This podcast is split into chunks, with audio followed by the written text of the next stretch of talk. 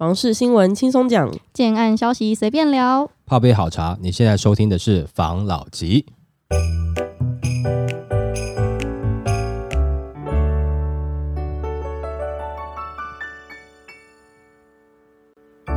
关心你的房事幸福，我是房老吉。我是茶汤会。我是梧桐浩，最近呢，我们不是常常听到涨涨涨吗？什么都涨。然后前阵子不是油价涨吗？嗯现在连电价都开始涨了。有我看到了电价调涨定案，七月一号起，产业用电大户涨十五 percent，小商家及千度以下住宅不调。经济部电价费率审议会前几天决议，就是平均电价调幅为八点四 percent，其中高压、特高压的产业用电大户调涨十五 percent，但考量民生物价稳定性，住宅一千度以下小商家跟低压用电高压以上六大产业及高中以下学校不调整，此电价调整将由七月一号开始实施。之前不是也有那个油电双涨吗？我记得好像是有点久以前，感觉油电双涨都会有一些大事要发生。呃，大概在两三个礼拜前吧，我就刚好看到呃一些新闻型的政治的讨论的节目，有没有有在讲啦？就是说最近大家觉得，哎，好像通膨通膨，然后讲的这么严重，有没有啊？为什么台湾好像通膨才两趴多？嗯哦，当然这几个方面，这体感跟实际的这种温度哈、哦、是不一样的，好不好？哈、大家不是说台湾的冬天没有很冷，可是体感温度会感觉很低嘛，对不对？因为嗯台湾比较潮湿或风比较大嘛。好，这是差异。我先讲，呃，大概三个多礼拜前，我看到那个节目就有在讲哦，现在其实台湾的油价跟电价没有涨得那么凶，主要的原因是因为政府它去压抑这个价格。那原因是什么呢？就是好像很怕以前哦，马英九时代他控制不住，然后油电双涨，就是油价也涨，电价也涨，然后造成他就败选了。好，就是选情就是造成很大的影响啦。嗯那所以这次呃，民进党可能就不太希望这样的事情发生了，所以他一直在抑制，抑制什么价格呢？他在抑制，先去抑制油价。他把油价，就是这些能源哈，不管是煤啦等等的，然后天然气啊这些的中油的部分，要卖给台电的这个部分，全部不准涨价，冻涨，所以台电呢才能提供这个便宜的电价给大家。那事实上呢，现在这个电价呢，就是台电其实它看起来没有亏损，其实事实上它是是亏到中油去了啦。哦，嗯所以已经亏很多，从去年到现在已经亏很多了。那现在中油也撑不住了，那它嗯必须得涨回来。那涨回来的话，油价你就涨，然后你电价又要涨，就是还是一样，油电双涨了，而且它 hold 不住了，对不对？呃没办法撑到选举过后了。那也就是说，事实上我们的油电是有涨，只是政府拿人民的税金就先把它 cover 掉了。但是却没有很实际的把这个东西跟大家讲，这是有点不透明呐、事实上就是涨了啦。嗯好不好？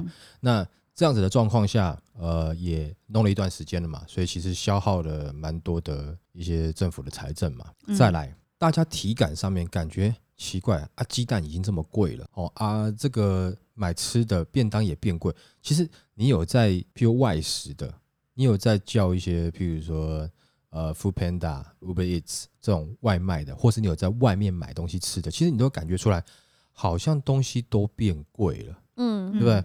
或者说你去早餐店吃吃这个呃永和豆浆好了啊，对不对？那豆浆还是一样，但是你叫个饭团，哎，怎么饭团变小颗了，变细细的了，有没有？对，它价格没有涨，但是它的量量有变。对，哎，有变哦。那连最简单的鸡蛋都还在还在价格都没有下来，而且鸡蛋就是鸡鸡是台湾自己养，但就是因为国外的饲料好。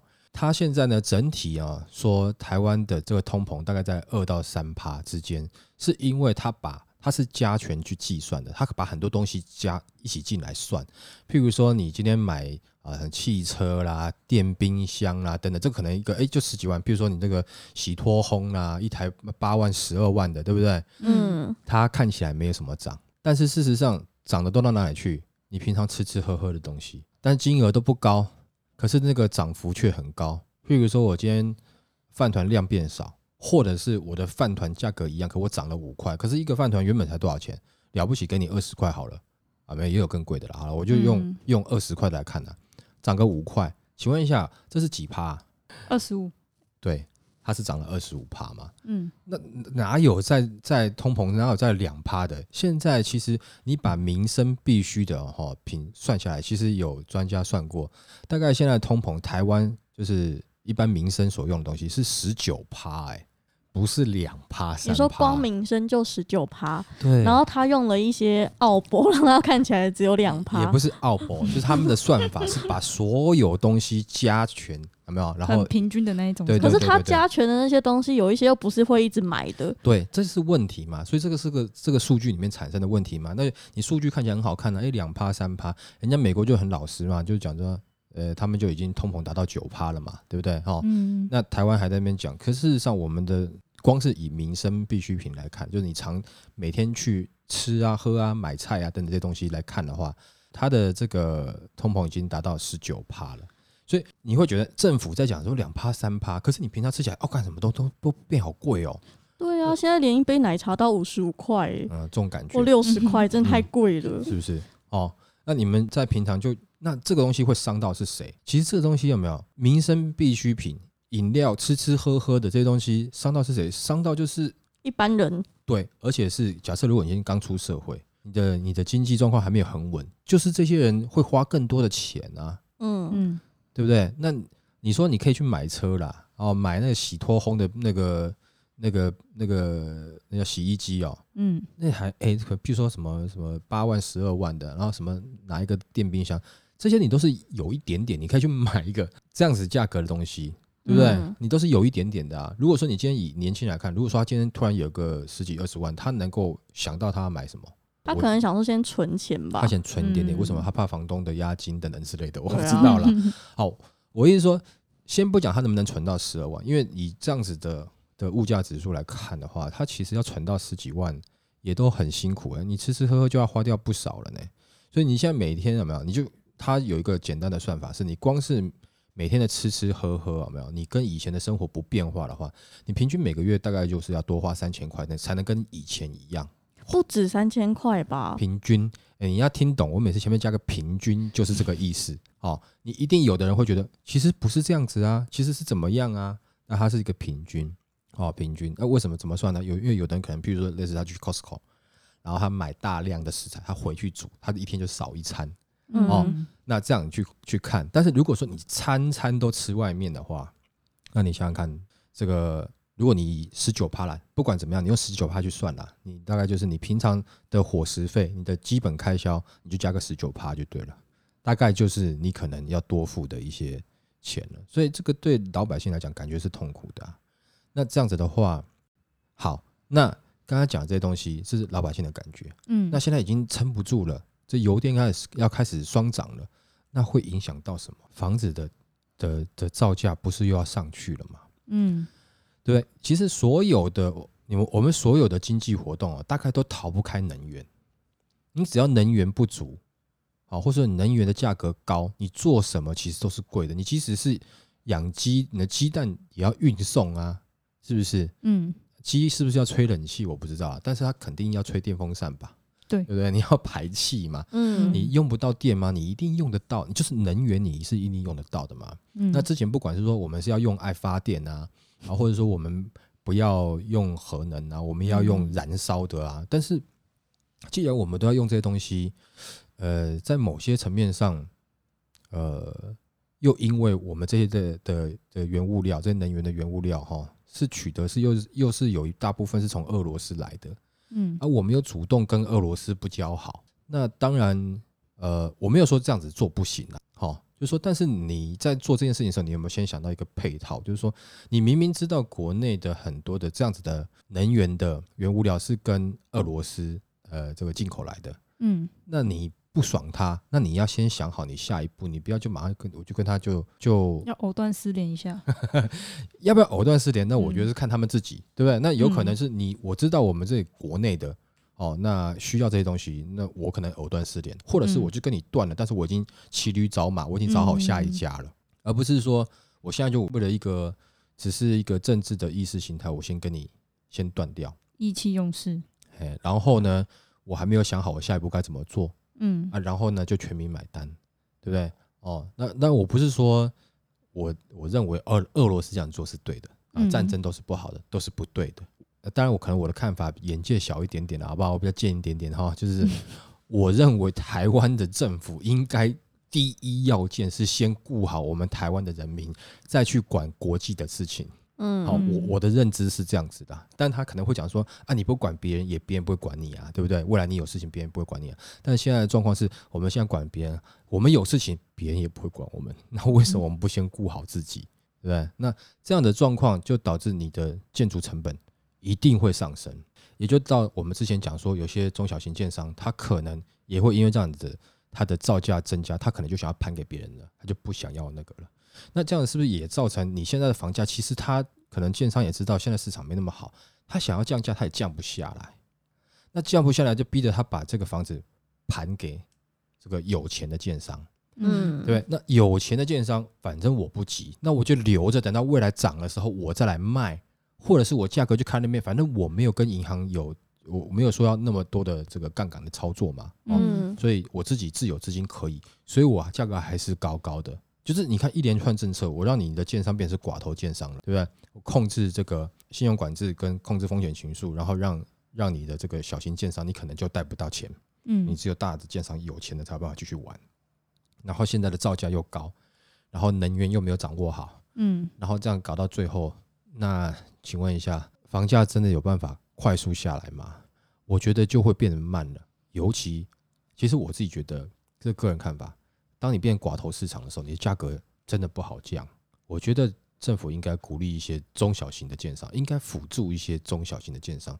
怎么？你看，像这次的能源政策，在某些层面上，诶，我会觉得说，因为它是针对用电的大户，哦，比如嗯说一些大公司，嗯，它去增加十五帕，但是一般的民众他可能没有拉那么高，他就是有顾虑到这个小的嘛，啊大的不管怎么样，你也是有赚到钱嘛，嗯但没有错啦，的确你这样子的这个状况是会让很多的投资人出走，大企业会觉得说哇，我我要花那么多钱在这边，你电还不稳，对不对？他会担心，但是你给民众的感觉是挺舒服的哦，那也不能说舒服，你还是涨了啦，哦，就是一个差异。但是问题是，你在建筑业界变成是你让大的建商它可以更大了，但是你小建商却没有办法出来让市场有竞争力。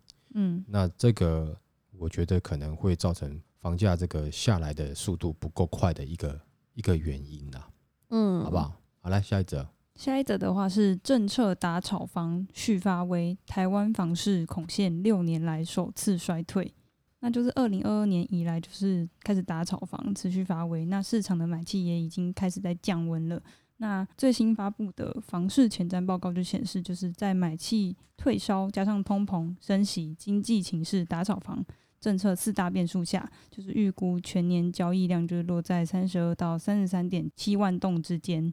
年减是三到八 percent，将出现六年来首次衰退。就内政部去年十二月就推出了那个平均地权条例修正草案，那经由行政院排版送进立法院审议，就是冲击了市场的信心，就大家都在等投机客缩手。淡出预售市场是今年一到四月预售屋交易件数，就是总销金额双减的主因。那观察全台七大都会区预售交易市况，那专家指出，今年前四月台中交易件数仅剩五千零一件，就是跟去年九到十二月相比的话，是减少了五十三点六 percent，交易量已经已经腰斩了。然后高雄更是瞬间转冷，不论是交易件数或是总销金额都衰退超过六成，交易量甚至不到去年九到十二月的四成水准，显示五大修法重点有精准的打击，让预售市场冷却的状况相当明显。然后专家就表示，今年下半年台湾房市表现充满挑战，因此包括通膨升息、经济情势与房市政策等因素是决定下半年房市交易量的关键。感觉之后大家都会用观望的心态在看待台湾的任何经济。没有，我这样讲好了啦。他他刚刚讲的嘛，就是说，因为这样子的所有东西加在一起，让房市降温了嘛，对不对？嗯当然，最重要的我觉得还是景气啦，这是我个人认为啦。你景气真的很好，你政府真的这样子去打，你有打下来吗？其实我觉得没有，之前就没有啊，对，就没有嗯越打越高。对，哦，就是不太好打。但是你政府这个再加上景气的话，也许它就是让它有稍微下来。不过你说它这个政策在抑制短期炒作方面有没有一点点效果？有啦，遇到一些比较嫩的，就是它不不不是变成全民炒房，你小白嫩的等级不够的炒房客你就出去了，嗯高端的还是在啊。嗯高端还是在，我就讲个很简单的，其实现在还是有在投资客在玩一个东西嘛，就是说你现在成屋之后，你要马上卖，你是不是被克四十五趴，你是不是觉得很不爽，对，嗯对不对？但如果说只扣你二十趴，你要不要？好，嗯你就会想要卖了嘛，对不对？嗯对那对啊，那我就是刚交屋，交屋三个月之后我可以卖出去，而且我只是扣二十趴的税，你有没有想过为什么可以这样子？为什么用转的哦、那高端低端不一样啊。好啦，我讲的，他们说法是这样子啦。我买了这个房子，交屋之后，我跟一个这个黑道借钱，假装是黑道或是朋友借钱，嗯我房屋啊，我们要给你做二胎设定，就一点点余额。譬如说，我的房价是一千万好了，我自备款已经给了两百万了，我剩下八百万是贷款，对不对？嗯嗯，那我是不是房价里面我已经付了两百万，对不对？我假装我跟你借钱，然后呢，我就让你去设定我的房子，哦，就是我欠你钱嘛，嗯对不对？我签个本票嘛，对不对？然后我欠你钱，欠钱不还为什么可以设定？啊，这就是一般借贷啊，就是房地房子的那个抵押啊，就是说我现在哦。拿我的房子去跟你借钱啊，用抵押品的那个，对这种感觉啊。但我是跟私人借，我跟你借，所以我签一张本票给你，嗯，哦，我签完本票给你以后，然后你就拿这张本票，你就去申请法院裁定说，我都不给你钱，所以你要去把我的房子法拍，你懂我意思吗？嗯。哦，那结果、诶政府哎、就真的哦，就裁定你这个本票是属实的，我都没有付你钱，所以政府要把我的房子法拍掉了。嗯法拍掉，在这个时候要法拍，可是因为你登上去以后，因为它产权不清楚，因为还有它还有这个二胎对登记在嗯别人身上，一般人就不太想要去碰这样的法拍。嗯而且厉害的法拍他也知道，啊，你这个背后应该我不要乱碰了，哦，免得危险。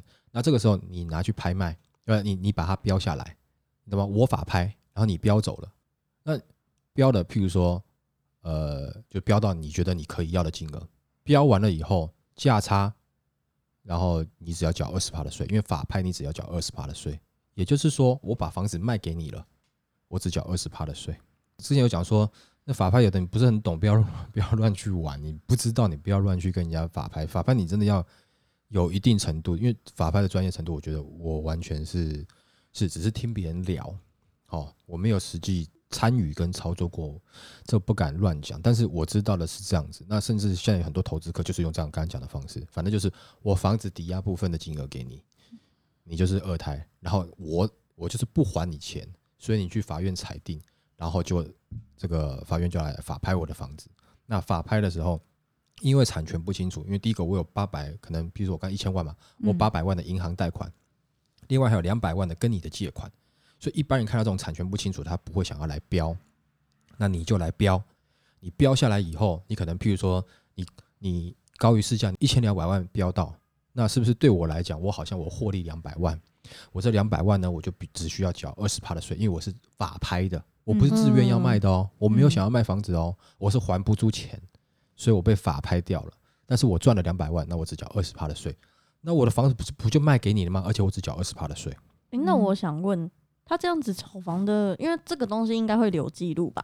那他这个炒房的方式不是就只能用一次吗？为什么用一次？我就是付不出钱啊。因为我你看我现在有记录，我付不我付不出钱，房子把它拍给别人。那如果我之后还想要用这样子的模式的话，银行不是就不会让他贷吗？贷款？哦，你说这个嗯贷款人是不是会有信用瑕疵的问题？对啊，那为什么会有之前讲那些炒房团？为什么会有这么多人头？哦，所以他们会去找人头。对啊，就人头弄一弄就好了。而且再来是，你的确你被法拍，但你如果债权处理清楚的话，就没有什么问题。而且再来就是，他可能不是不给银行钱，他是不给这个人钱。哦，所以不是因为不给银行，对，是不想给他。对，就是比如说哦我、为什么我要找你来，就是我不给你钱，所以你去法院裁定这个本票，认为我是付不出钱给你，但是银行的贷款我可能还是有在自还还有还是有在缴啊。但是这个房子等于是说，银行它持有部分，你也持有部分，你懂我意思吗？嗯啊，法拍的金额下来，那一法拍完了，那我跟银行借八百万，八百万就还给银行嘛，嗯，对不对？然后呃，剩下的就是我自己拿走嘛，嗯，本来的两百万根本也没有借，那本来就是给他的啊、对，就是这样子啊。这应该要规定说关系人不可以参与法拍吧？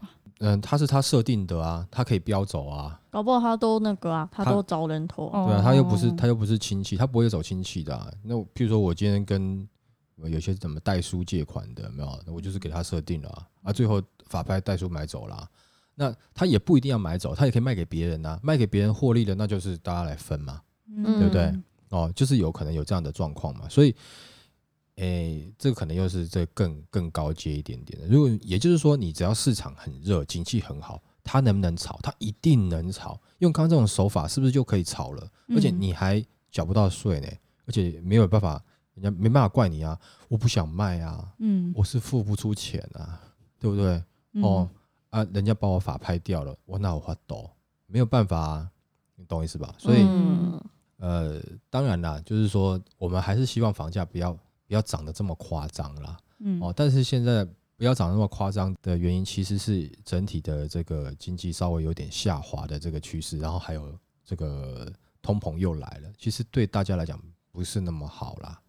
哦，那万一现在政府如果失守，希望是在今年年底这个通膨可以控制住，万一控制不住，或是美国整个崩盘了。那影响到年底或是明年台湾的一个经济状况的话，你到时候买房子连贷款都很难贷哦，搞不好你都贷不出来，或是你连买房看房你都不敢去了嗯哦，你会觉得啊，这个时间买干嘛？会掐死自己。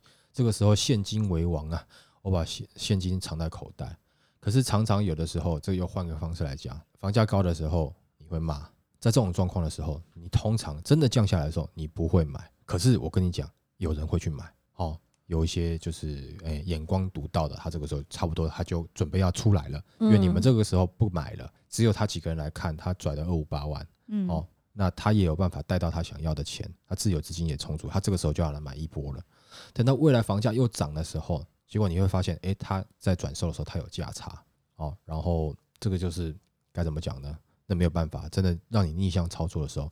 你愿意去这样做吗？你愿意这样去赌吗？但不，你不要傻傻说，哎、好，我愿意，你我等下就去赌这样子，不要不要不要，哦，还是要做功课啦。哦，他们这种就是可能对于房房地产市场就是有一定程度的了解，然后再对于区域内哦这个区域内的发展，它有一定的程度的了解。哦，那这个就是实际的状况啦。哦，所以真的房价下来，对大家一定是好的吗？难讲，因为它不会只是单纯房价下来，它一定整体下来。就讲刚刚很很简单的，蛋都卖那么贵了，那为什么房子要卖便宜？手机也卖越来越贵，你所有人的多的东西都在涨，为什么我房子要跌价？为什么你会认为房价会比较便宜呢？对，所有东西都在涨了，怎么为什么房价会比较便宜？除非说，除非说它是大家都不想要的东西，嗯它才有可能便宜嘛，对不对？那但是它又是大家想要的，那你就不好便宜了。好，来下一则。下一个的话是是时候进场看屋了，自助买方占上风，溢价四招爆你知。那最近受到打炒房政策跟卖压涌现的双利空夹击，三个月前追不到的物件，现在市况反转。那屋主心态就是开始愿意放软，整体市场对买方蛮有利的。若遇到资金窘迫急售的屋主，民众可勇敢出价，像老吉刚刚说的，并善用市场风向，借力使力找到适合的房子。那专家就有提出四招议价技巧。那招数一的话是善用实价登录，掌握成交行情，就是你有掌握成交的行情，议价时才会有底气。那内政部的实价登录二点零版上路，纳入预售屋移转交屋时也要申报，包括成屋和预售屋买卖都有成交资讯，民众就可以多多利用。那除了官方的版本，也有各家业者制作的民间版本。包括五九一房屋交易、屋比房屋、乐居网、实价登录、比价网等平台都有提供这类的服务。那招数二，找银行当队友，先估价再出价。那近两年房价高涨，银行估价已经追不上成交价了。那就有专家提点，银行评估进件时会视成交价及建价取其低，因此民众也可以请教一些银行业的朋友，先估价再出价。招数三，先议单价再议总价，最后去尾数。议价的话是一种心理战术，买卖双方要有缘分才容易成交，不是随便喊个价钱就能逼对方卖给你。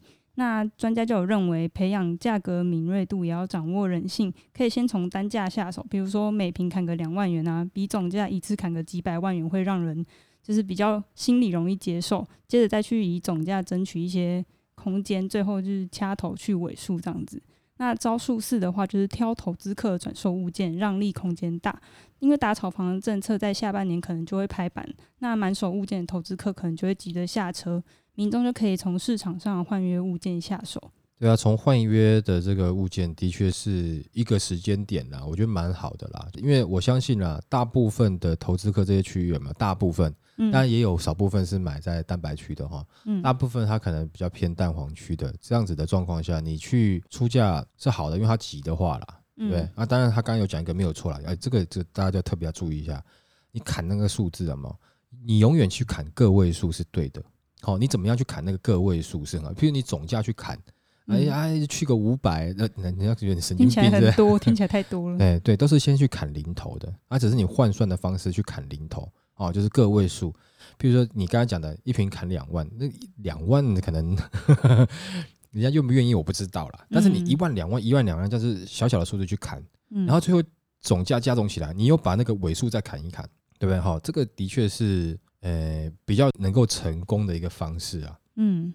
对于一般人来感觉来讲，就是比较好了，因为你都还在砍那个小的数字，但是你一下砍那个数字太大哦，人家你不要你不要以为你跟大陆这边买房子一样，一进去卖，我先给你砍半价，砍半价，人家扫把丢过去让你出去了，哦，就就比较难了哦。事实上，大家会觉得说你是来乱的，你没有想要买，嗯，哦，就一开始那个敌对的气氛就很重。那最好的状况是你让他感觉你好像哎有点想买。然后呢，有的是这样子，会让人家觉得说我想买，但是就是我不想出那么多钱，我要杀你。那这种状况下，我觉得我我个人感觉了哦，呃，卖方的心态会舒服一点，但没有到很舒服。但我觉得让卖方心态最舒服的是，我想买，但是我没有很多钱，我不够，你帮帮我。有的时候哦，就是呃。这些卖方他心也会乱，因为他现在立场也是一样，我要赶快下车，你也帮帮我啊，那那你也帮帮我，你帮我便宜一点，我就可以帮你啊。那你先帮我，我就帮你。那那你不帮我，我怎么帮你呢？这种感觉，哦，那可能他就会觉得说，好了，那不然就是啊，大家互相帮一帮了，哦，那你你也拿到便宜了，嗯，对，大家就开心的就成交了，嗯，哦，如果说是像这样子的这个时间点，当然，如果你自己觉得你现在是真的要买。哦，你真的很想买。刚刚还有提到一个，就是说你是不是要找银行行员陪你去估价？哦，是不是可以贷到这些钱？诶，我觉得这个是一个不错的方式，因为你已经不知道他也许急很急着下车，他其实也许没有什么赚你钱，可这个单子可能前面已经转两手三手了，嗯，那中间已经价差被人家赚走了。那你的上一手这个，即使是他因为要急着下车，他没有想要赚你的钱，可这个房贷你是不是能够贷到你要的金额？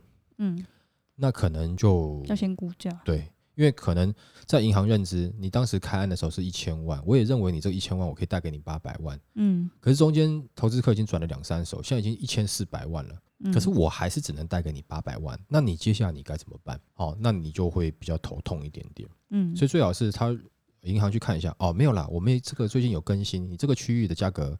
大概都一千五百万是没有问题的。哇，那你那你这就贷款哎就爽爽到。哎就舒服了，你就觉得你的贷款是一定贷得下来的，就至少可以贷到你你期待的金额啦。好，但是我们前面也有讲，是不是也要看区域？哦，然后也要看产品，不是你每个区域你都可以贷到八成，不是你每一种产品你都可以贷到八成，对不对？像之前讲，你可能你套房你就不好贷嘛。对不对？那一种工业用地的这种不好贷嘛，你你就贷不到，你顶多贷到六成的，嗯，对不对？还有一些呃农地啦，就区域比较外围，你就是贷不到这样子的金额，嗯，哦，所以你还是要看这些东西，你要合并去考量。那你不会看，你找这个银行行员陪你去，那当然是不错啦，对。但是你要找到他也懂的，不然他随便跟你讲哦，OK OK，什么乱讲。哦，那你随便找他去，他也不一定会跟你去，你要看状况哦。但不过以行员来讲，他们其实都还是比较喜欢去办房贷的啦。哦，就整体比较来讲，房贷他们还是比较喜欢办的，因为第一个金额够大，嗯，然后哎时时间也算蛮久的，等一下业绩一直在嘛，对不对？然后再来是你怎么样，你还是有个抵押品在嘛，就是房子还是抵押品嘛。对，所以银行对这个东西还是有偏好。所以他刚才上述讲述这几个方法没有？我觉得其实我后面听到这三个其实是真的蛮实用的。嗯哦，那不管这个房子是预售的，或者是已经新成屋了，这个后面的这个方法，真的这三个方法的确是你如果用得到啊，就你找得到这些资源的话，是比较好的。哦，就是可以让你这样去谈，那的确会比较有机会谈到你要的价格。这个时间点，在你年底禁止换约之前，然后现在因为升息，还有景气降温，然后通膨，这这个所有东西加在一起，在这个时间点，你现在的来客率已经下降很多了。你利用这个时间点去看，你的确会遇到一些呃杠杆操作大，体质不是那么好，你有机会去谈到你想要的价格。但是你不可能把它拉到蛋壳区的价格去比，因为你可能在看的已经不是蛋壳区了。嗯你会找这些人去谈，他可能他是比较好的蛋白区，或者是它是蛋黄区的边边，甚至它是蛋黄区。嗯所以你的一开始在对于价格的了解没有错啦，实价登录去看一看啦。我相信你会在想要看那个区域，你大概对那个区域的行情应该有个底了啦。你不可能去开那个蛋壳区或蛋壳蛋盒区，有没有？嗯 但河区那边的那可能就不行了，对不对？嗯好，你看到那么夸张，你就不用想成交了，好不好？那以上这几个方法，我觉得不错，让大家参考一下，好吧？好好，那我们今天就分享到这边，好好，谢谢大家收听这一集的防老集。拜。拜。